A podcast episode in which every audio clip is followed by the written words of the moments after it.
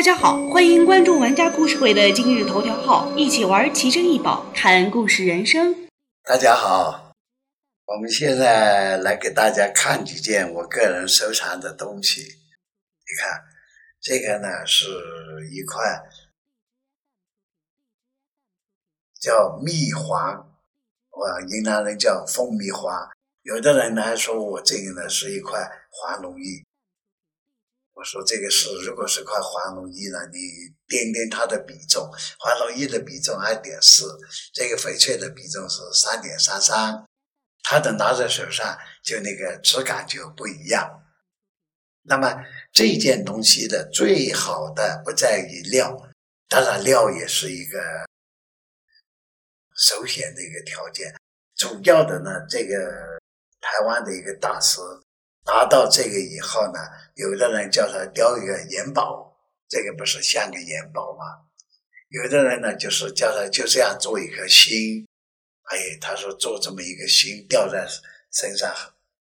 这个心太大了。做个元宝呢，这个元宝也把这个去掉，太可惜。最后呢，你看他设计了一个刚刚破茧而出的一个。呃，一只蝴蝶，这个是它的茧破茧而出，然后就化蝶，它要离开那个苦难的那个日子，从呃毛毛虫、卵、毛毛虫，然后到蛹，然后最后破了茧，完成了它的这个一生的最光辉的转折。那么最后，他要去完成他的最美好的事业。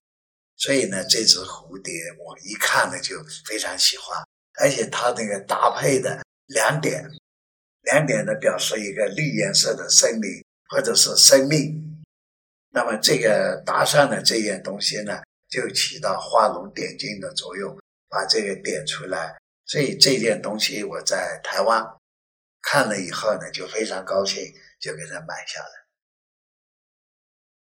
大家好，欢迎关注玩家故事会的今日头条号，一起玩奇珍异宝，看故事人生。